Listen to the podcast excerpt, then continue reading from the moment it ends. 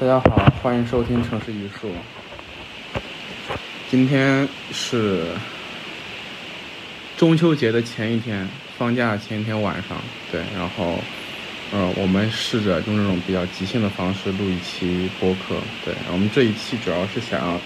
聊一聊最近发生在上海的一个活动吧，算是，就是这个外滩建筑节，在这个外滩那边那个。洛克外滩园那里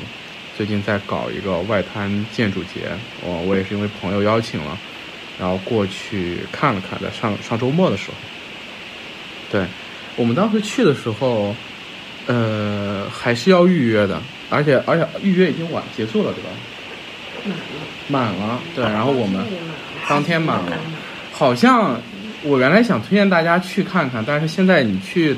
预约假假期期呢，应该也预约不到了，对吧？但是我们当时还是进去了，就因为他预约他留的余量应该是蛮多的，反正你进去可以现场预约碰碰运气，对，然后去玩一玩，因为他在最近也算是上海比较重要的一个建筑类的活动了嘛，那个声量弄得还蛮大的，由外滩外滩美术馆和洛克外滩园一块儿来办的。然后当时我知道这个地方呢。还有完全也是因为朋友当时，当时就是我有朋友在里面做这个活动的推广，所以说有有介绍到。但是他跟我一说，今年这个外滩建筑节请的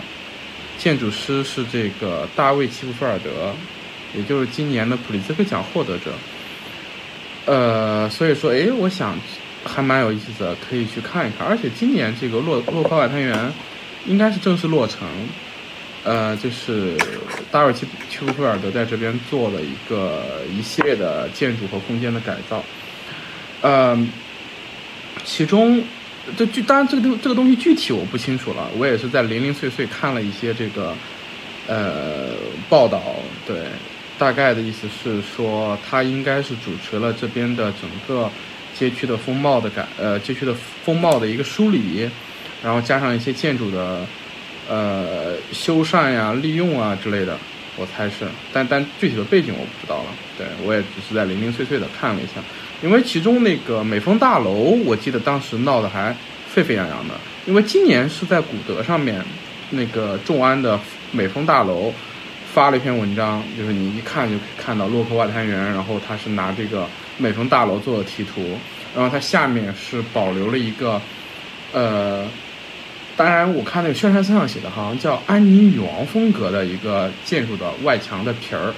但它大概应该是一个怎么说新古典主义的一个风格的一个外墙，大概是十七或十八世纪的这么一种风格。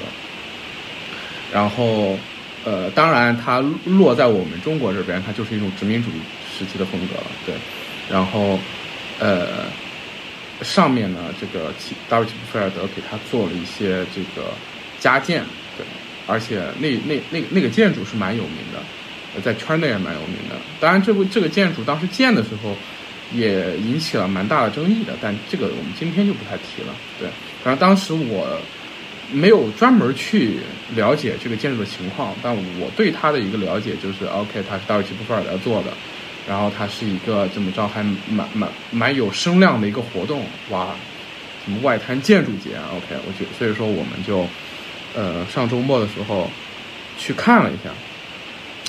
然后我可以先说一下观感。我们上周末的时候去的时候，原来就原来就抱着试试看的心态嘛，就觉得人会很多，结果去的时候发现人确实很多，对吧？然后，嗯，但是我们还是还是混进去了，而且还。呃，搞了一张媒体的票去了那个外滩的美术馆，这呃应该是叫外滩美术馆吧，上海外滩美术馆。呃，然后这也是我第一次去上海的外滩美术馆，它的地址应该是呃亚洲文汇大楼，对，然后那个文汇大楼应该是六层，对，这也是我第一次进那个建筑。呃，我可以先说说我自己对整个这个洛克外滩园这一大片，应该有十几栋建筑啊。然后加上一个广场一个街区的一个观感，但我我我个人的观感其实感觉是挺好啊。你作为建筑来讲，这些建筑的，嗯，经过了比较系统的修缮和梳理，大多数建筑呢，它做的是一个就是这种支持性的，呃修缮、梳理和改造，啊不，也不能谈上谈不上改造，应该是修缮，修缮为主。像这个亚洲文化大楼就可以看出来很明显的这个修缮的痕迹，就是内就是它的那个建筑内部的一些，像这个地面，像像地面的这个水磨石，包括它用了一些黑色的水磨石做它的一个墙的饰面和门窗套，然后它都做了修理，呃，都做了修修缮。然后它新的这个水磨石跟旧的水磨石之间还做了一些这种可识别性的这么一些处理等等。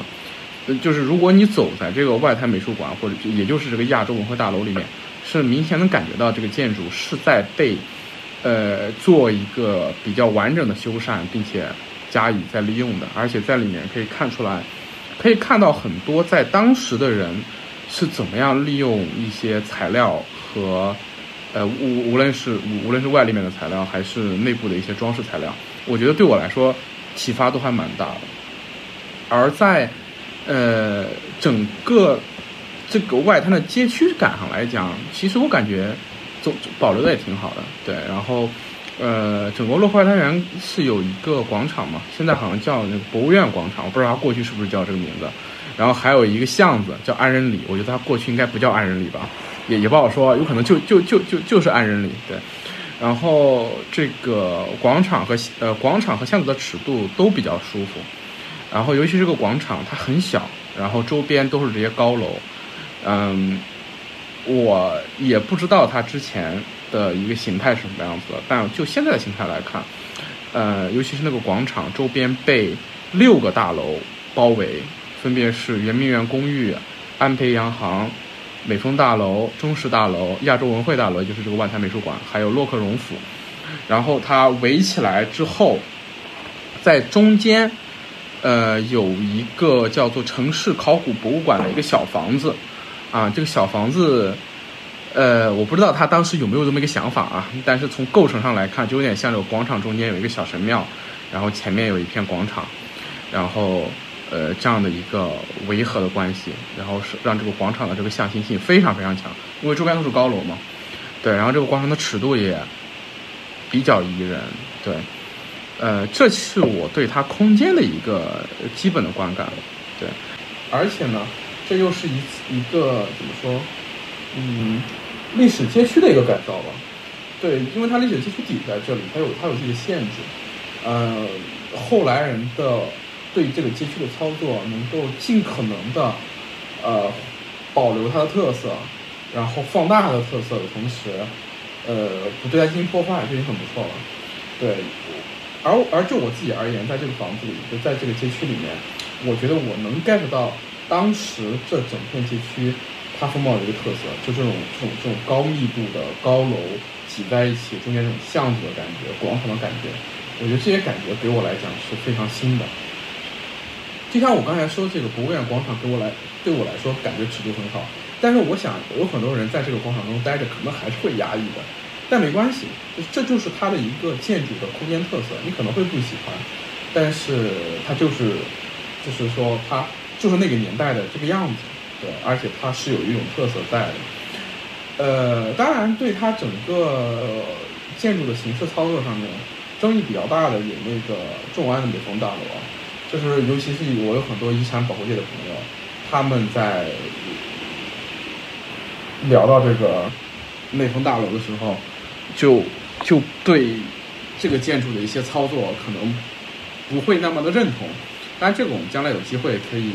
请到一些搞建筑遗产的朋友，呃和一些这个相关的从业人士，我们可以一块再细聊一聊。对，但是我谈到对这个片区的观感来讲，我觉得整体还是 OK 的，整体还是不错的。然后，呃。我之前其实不是很关注这个片区了，然后当我到了之后呢，当时其实是拿到了外滩建筑节给我发了一个手册，然后我看到这个手册之后，才知道哇，这原来，呃，是一个，就是怎么说，非常新的，就是它今年才刚刚开始办嘛，它它是由外滩美术馆和外滩洛克洛克外滩园共同发起，从二零二三年开始每两年举办一次，当然它就是今年是第一次举办。然后他是想要跨学科的思考建筑与设计，然后他想要，很显然他是想要把这个呃建筑学的一些关注去往外拓展了，涉及到当代建筑、和规划、艺术和设计很多领域。然后每年都会邀请一位建筑师作为艺术总监。那今年邀请的是谁呢？邀邀请的当然就是 大卫·齐普菲尔德。对，然后呃关注的空间，也就是我刚才谈到这个博物院广场这个空间。对，呃。在这里面呢，外滩建筑节它的自己的宣发词里面谈到，它将外滩视作为一个充满实验性、活性与可介入性的动态场所，然后将美术馆当前的展览和研究延伸至美术馆之外，也就是这个博远广场其实它是跟这个外滩美术馆所在的亚洲文汇大楼是结合在一起的。那么这个关系就是它当然是想要把这个空间也要利用起来，所以说今年的办的这个活动里面。其实是想要去尽可能的利用好这个广场，对这个东西我们往后去再说了。我们可以先先聊聊就是这次的主题。那这次的主题其实是公共空间这个主题。当时他这个外呃外滩建筑节提到公共空间这个主题的时候，我就看到我朋友圈有建筑师在群嘲这个主题，就是说你说自己是个公共空间，但是你进去要预约。这个确实还蛮讽刺的。呃，在如果你去参加这个外滩建筑节，在宣发这个手册里面，然后你会拿到一个，应该是道尔奇福尔德写的吧，应该是他写的一个小小短文，然后名字就叫 Public Space，就是公共公共空间。然后这里面提到了，就他的第一段就提到了，我们这个社会正在面临非常严重的。挑战和危机嘛，疫情、社会分化和气候危机，这其实也就对应了我在瓦砾谈的第八期里面提到的，建筑学目前不可回避的问题，就气候的问题，就自然自然要素的问题和人要素的问题，在对我们这个现代社会，呃，形成一种瓦解啊，我们建筑也要面对这种瓦解。大卫·希克菲尔德开篇就把这个瓦解给立出来，然后他就提出公共空间。提出了何为城市这个基本共识，呃，很显而就很显然的是，他看重公共空间，而且认为公共空间是一种凝聚城市中共识的非常重要的一个要素，这一点我是完全认可的，这这点我是完全认可的。但是我们待会儿就会谈到，我们认可这个概念，并不意味着这个概念植入到这空间中，它就一定会搞得好，因为这个公共空间如果它需要预约的话，它的公共性当然我们是要打个问号的，对吧？然后在，呃，接下来的行文中呢，这个达尔奇菲尔德回到了历史中去，他回到了城市的，呃，起源中，从城市规划、建筑学这两个学科的起源中，去谈到，呃，公共空间、公共广场所代表的这种象征性的、象征性的，嗯，角色，然后。这一部分内容呢，大家如果感兴趣，可以去听我们马丽可能第一期。我们当时也是从，呃，城市的起源来看公共空间为何如此重要。但紧接着，大卫·齐普菲尔菲尔德他话锋一转，转向了说什么呢？说在这种公共性，就是关注公共广场的这种背景下，有些东西可能被被压抑了。什么东西呢？那些松散的、临时的、间隙性的公共空间所形成的网络。反而被我们忽略了。这里其实他想说的是什么呢？他想说的是，城市中的公共空间在西方，因为它是一种非常悠久和呃重要的传统，所以说它在整个它的演变过程中形成了非常强的纪念性。就是西方的公共空间、公共广场追求一种纪念性，而这种纪念性呢，它压抑了它最刚开始它出现的时候的那种临时性。OK，这里大卫·奇皮尔德显然他把这种临时性放到了一个非常高的、非常高的呃位置，所以他紧接着就讲，那些临时性、松散性、间歇的东西是什么呢？可能是里弄和后巷，是点缀着流动小贩的街角，是某个熟悉的门廊，亦或是朋友之间肆诗意畅谈的长凳。他们为公共与森林之间的互通提供了平依。上海的传统社区保有对这些空间的珍贵回忆。那么，在这座在座在这座城市非西方的语境中，公共广场广场并不那么普遍，因而这些临界空间显得非常的重要。这是因为它体现它们提供了人与人之间的交融、汇聚、共享生活的场所。其实，在这里，它提出的这些，呃，人们之间非常日常的这些交流，它其实是点出了我们中国的公共空间的一个非常就中国公共空间的一个特点，就我们中国很少有这种公共广场，就我们这边的公共空间没有形成这种纪念性。然后他在这个时候指出来，就我们虽然没有形成这种纪念性，但是我们有还是有着非常多的丰富丰富的临时性。和日常性的东西在，这种描述，在我看来就很西方了。对西方人，他们在面对就在看待看待东方的问题的时候，他们往往做一些比较肤浅的对比。对，就是他们有什么，我们没有什么，然后紧接着往下倒，就我们这边没有什么，并不意味着我们是落后的，对吧？展现出来一种所谓的呃不那么一呃不那么西方中心主义的一一个视角，然后。然后，然后讲我们东方的这种日常性和临时性，但我们在瓦砾谈中提到的那种提到的那种临时性、日常性和纪念性之间的关系，它它在我看来，它反而反而体现出我们这边的这个公共空间没有形成纪念性，很可能是真的，因为我们有一些问题没有被解决，或者有一些问题它很它很重要。以压抑了我们这边公共空间的生长的可能性。我觉得这种，呃，比较怎么说，比较简单的解释是我们不能接受，是是我不能接受的。对。然后接下来这篇文章里面就指向，就点向点向了外滩呀。这个外滩这个地方当然很特殊了，它既有西方的要素在，也有那个我们中国这边的要素在。它开放又私密，然后。它有自己的非常独特的地方在，所以这也就是为什么我们要在这边去做这个，就为什么他们要在这边做这个活动的，呃，点出来的这个点吧。然后紧接着又谈到了场所的公共性取决其所承载的活动，而不仅仅是建成形态。所以说，就点出了外滩建筑节中所要做的事情，就是他希望在这里面去植入这些活动，让这个外滩建筑节变得，就是让这个。场所不单单是个场所，和这个活动能有一种融贯的东西在，然后也提出来的愿景就是通过这个万能建筑节去更加注重这种公共性的感知在。就是从这篇文章中我们能看出什么来呢？就是能看出来，首先他的关注公共空间是没有问题。就是我认为这这整篇文章中最好的就是第一段，就是我们现在面临问题，解决这个问题的是公共空间。但是除了这一段之后。后面的所有内容其实都在回避问题，都在回避问题。为什么公共空间很难以形成？为什么公共空间不能可那个那个那个在我们这边很难可能？这是房间里的大象，对吧？我们不能谈的内容。呃，所以说后面就是一个漫长的避重就轻的内容，对，然后讲对我们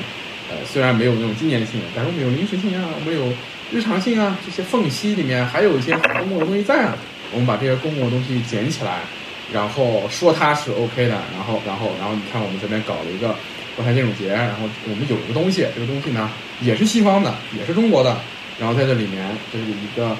呃已经给定了的一个空间里面，我们往里面去植入一些活动，然后这些活动很好玩，你来玩，然后它能形成某种公共性的训练，但我认为它并不能，为什么不能？就像我们同，就像我那些朋友，我那些建筑师朋友们吐槽的。公共空间肯定是它的开放性是首要的。那如果一个公共空间我们需要预约才能进的话，它显然就没有那么公共。那么为什么需要预约才能才能才能才能进呢？因为我需要我我需要对它进行更好的管理，对吧？因为我要在这边办活动，然后会有很多人过来，然后然后会把这里挤得水泄不通，然后会非常难以管理。呃。但是这恰恰体现了我们当代社会中共空间的瓦解，就是我们难以处理好一个中等尺度的空间，因为我们的城市中人太多，然后，所以管理变成了一种现实，而共识成为一种奢望。对，你在一个两千两千五百万的大型的城市中，我们根本很难想象我们怎么形成共识，而只能想象我们把这两千五百万人管起来。通过各种各样的方式。所以说，这恰恰就是无论是现代社会也好，还是一个权力失衡的社会也好，它所必然会带来的问题。对，那那说到这里，其实我我就必须要说，就是与这个洛克外滩园所呈现出来比较好的建筑空间相悖的是什么呢？是它的活动非常的空洞。就我我和莫言老师当天我们去到那里，呃，我们刚开始去了外滩美术馆，我们进去逛了逛，当然里面的展也乏善可陈，因为我自己对现代艺术其实就是当代当代艺术没什么没什么兴趣，或者说是持一种非常非常非常不喜欢的态度。对，我们看了一下之后，我们走出来，然后就可以看到。这个外滩美术馆，它试图把这个当代艺术给植入到它外面那个博物院广场中。它这个活动，在我看来怎么说，非常莫名其妙。当时我们看到的是一个戴着小丑面具的人在那个广场上做一个无实物表演，对吧？然后很多人围着拍照，然后大家其实都很莫名其妙，不知道他在干嘛。然后，嗯，我也不知道他自己知不知道自己在干嘛。然后就是有什么无实物表演呢？大家会很多人会围着看。呃，对，然后就就就就就观演效果来来来看，我觉得并不是那么好。那么我我能看到的只是那一段儿，但我据我所知，整个外滩建筑节这个过程中会有很多很多类似这样的活动和表演，而且都是偏呃当代艺术啊，当代的这种行为艺术啊等等这种空间艺术啊之类的，啊，还有一些声音艺术之类的，对。嗯，呃，可能是我看到的这个不是那么好。对大家如果有机会，呃，预约进去了，然后看一看，可能会有别的比较有意思的。但是我我对那个的观感来讲，不是很好。然后就像我们刚才说的，这个博物院广场周边有一圈大楼之外呢，呃，还有一个新，应该是新建的，是一个呃叫做城市考古图书馆。对，然后呃，这个城市考古图书馆的话，应该就是一个小书店之类的东西吧。然后这城市考古图书馆两边会有一些市集，对，我们可以看出来，这个洛克外滩园的这个博物院广场，它其实想要模拟一种比较古典的广场的氛围。那么在古比较古典的这种广场中，会有什么呢？啊，会有戏剧的表演，然后会有市集。那么这两种其实是比较基础的，呃，比较公共性的广场上的活动。那么我们可以想象，在一个古罗马或者古希腊的广场上面，可能会有什么？当然会有市集，当然会有表演，然后还会有什么呢？还会有一些政治性的、公共的演讲、演说等等。在我看来，一片一个空间的公共性的体现，恰恰是它的政治性。呃，在我看来，一个一个公共空间或者一个广场，政治性是它的很基础的一个属性。呃，无论是在希腊还是在罗马，对，我我们能想象到一个广场会用来干嘛？它要么是人们在这里聚集起来交换商品，然后人们在这里去商讨一些城邦的城邦的一些大事，对吧？然后有一些城邦的公民，他们会在这个广场里面会发表自己的政治观点，然后有的人会赞成，有的人会不赞成，他们会在这边辩论。然后这个过程中，这个城邦的权力关系会被慢慢的确立。那么这个过程其实本身就是一种表演，也就是说，一位在广场上演说的政治家或者一位公民，他的那个演说本身就是一种表演。这个表演是他希望通过自己的展示来获得某种合法性和合理性，然后。政治的首要问题其实就是合法性问题和合理性问题。那么，为什么我会觉得这些当代艺术这么空洞呢？因为这些当代艺术他们在公共空间中进行这种表演，其实是并没有合法性和并没有任何公共性和政治性在的。它只是一种宣扬，或者它只是一种。在我看来，有点暴露癖的当代的病态的一种一种一种露出，但是我在其中看不到任何政治性的表达。呃，为什么它中间没有政治性的表达？我想，对，也也也是不言而喻的。对，那么既然它缺乏了这个核心的基础，那么在这个广场上的一切这种活动，我我只能保只只能看到它的形式，而难以触触及它的内容。所以说，这也就是这些活动为什么在我看来非常非常空洞的原因。所以说，这里就涉及到我对整个外滩建筑节中的活动持的一种嗯不置可否的态度。呃，就是我仍然认为这个所谓的以公共空间为主题的呃为主题的这么一个街区的一个外滩建筑节，它是非常非常非常缺乏公共性的。它的公共参与的可能性非常少，它的活动给公众提供的接口也非常少，然后它能带来的讨论和议题也非常少，所以说在我看来，里面的活动是完全撑不起来这个空间的。对，这也是我对这个呃外滩建筑节目前我的观感和一个态度，就是它的活动的观感态度。呃，那么那么在刚才，我们基本上就是表明了两点，就是呃一点是整个街区我们看下来是非常好的。而整个活动我们看下来是非常糟的，就说为什么这种非常好的街区配不上这么好的活动？对，然后嗯，这确实是一个非常有趣的话题。对，而我我自己的这个播客里面，其实整个瓦砾谈的前三期都在探讨这个问题，都在探讨这个问题。那如果这个地方它永远获得不了能撑得起这个空间的活动的话，那么这个空间的本身。它也不是空洞的，它不过是一堆好看的楼和一个好看的空间罢了。但但即便如此，我仍然认为这些尝试是值得的，这些尝试是值得的。把洛克外呃，就是把外滩这么一一堆老房子去修整好，在里面呈现一个好的空间，人们就会想象这个空间里面它应该发生什么，它应该发生什么，它应该是什么样子。它应该是对公众开放的，它应该是每个人去抵达这里的，它应该是跟周边的街区和社区有一个充分和紧密的结合的，它应该是有一个对周边的社区和居民的支撑作用，它应该形成共识，它应该不受那些莫名其妙的管理，它应该一开始被挤爆，然后在这种被挤爆的过程中。人们不断商量出来对这个空间的一个利用的方式，然后它里面应该有一些真正的活动，这些活动应该是充满了怎么说政治意味的。我觉得好的建筑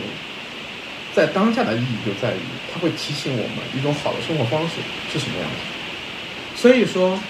嗯，我其实，在某种意义上面还蛮感谢大卫·钦菲尔德的。他出生在英国，他，哎，大卫·菲尔德是不是出生在英国？我忘了，反正他是个欧洲，欧洲建筑师了。他有英国和欧陆的双重背景，如果我没有记错的话。他的设计以典雅著称，而且他的设计以成熟著称。这种典雅和成熟背后是深厚的建筑学的传统和建筑学与社会与政治学长时间积累互动沉淀下来的结果。一种建筑传统必然是一种社会传统和政治传统。而如果我们缺乏好的建筑，缺乏好的建筑传统的时候，很多建筑师会下意识的去想，是不是我们在术上面哪里欠缺了？是不是我们的建造体系不如别人？是不是我们的发生产力水平不如别人？是不是我们材料不如别人？是不是我们的工人不如别人专业？是不是我们的建筑管理体系没有别人好？但在我看来，更深层次的可能是我们缺乏一个好的社会传统和对整个社会支撑支撑的这种传统。那这个东西怎么获得，我也不知道。但是，这是我能够从外滩建筑节和整个洛克外滩人这个街区中获得的一些启发。嗯，感谢大家听到现在吧。对，听到这么多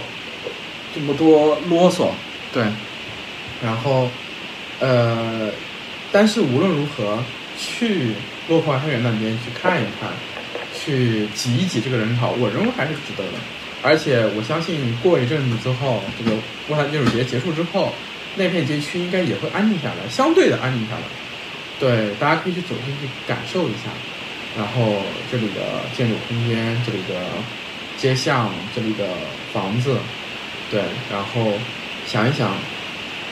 自己可以在里面做什么？那么感谢大家，祝大家双节愉快吧，度过一个美好的假期。对，那么今天的节目就到这里，谢谢。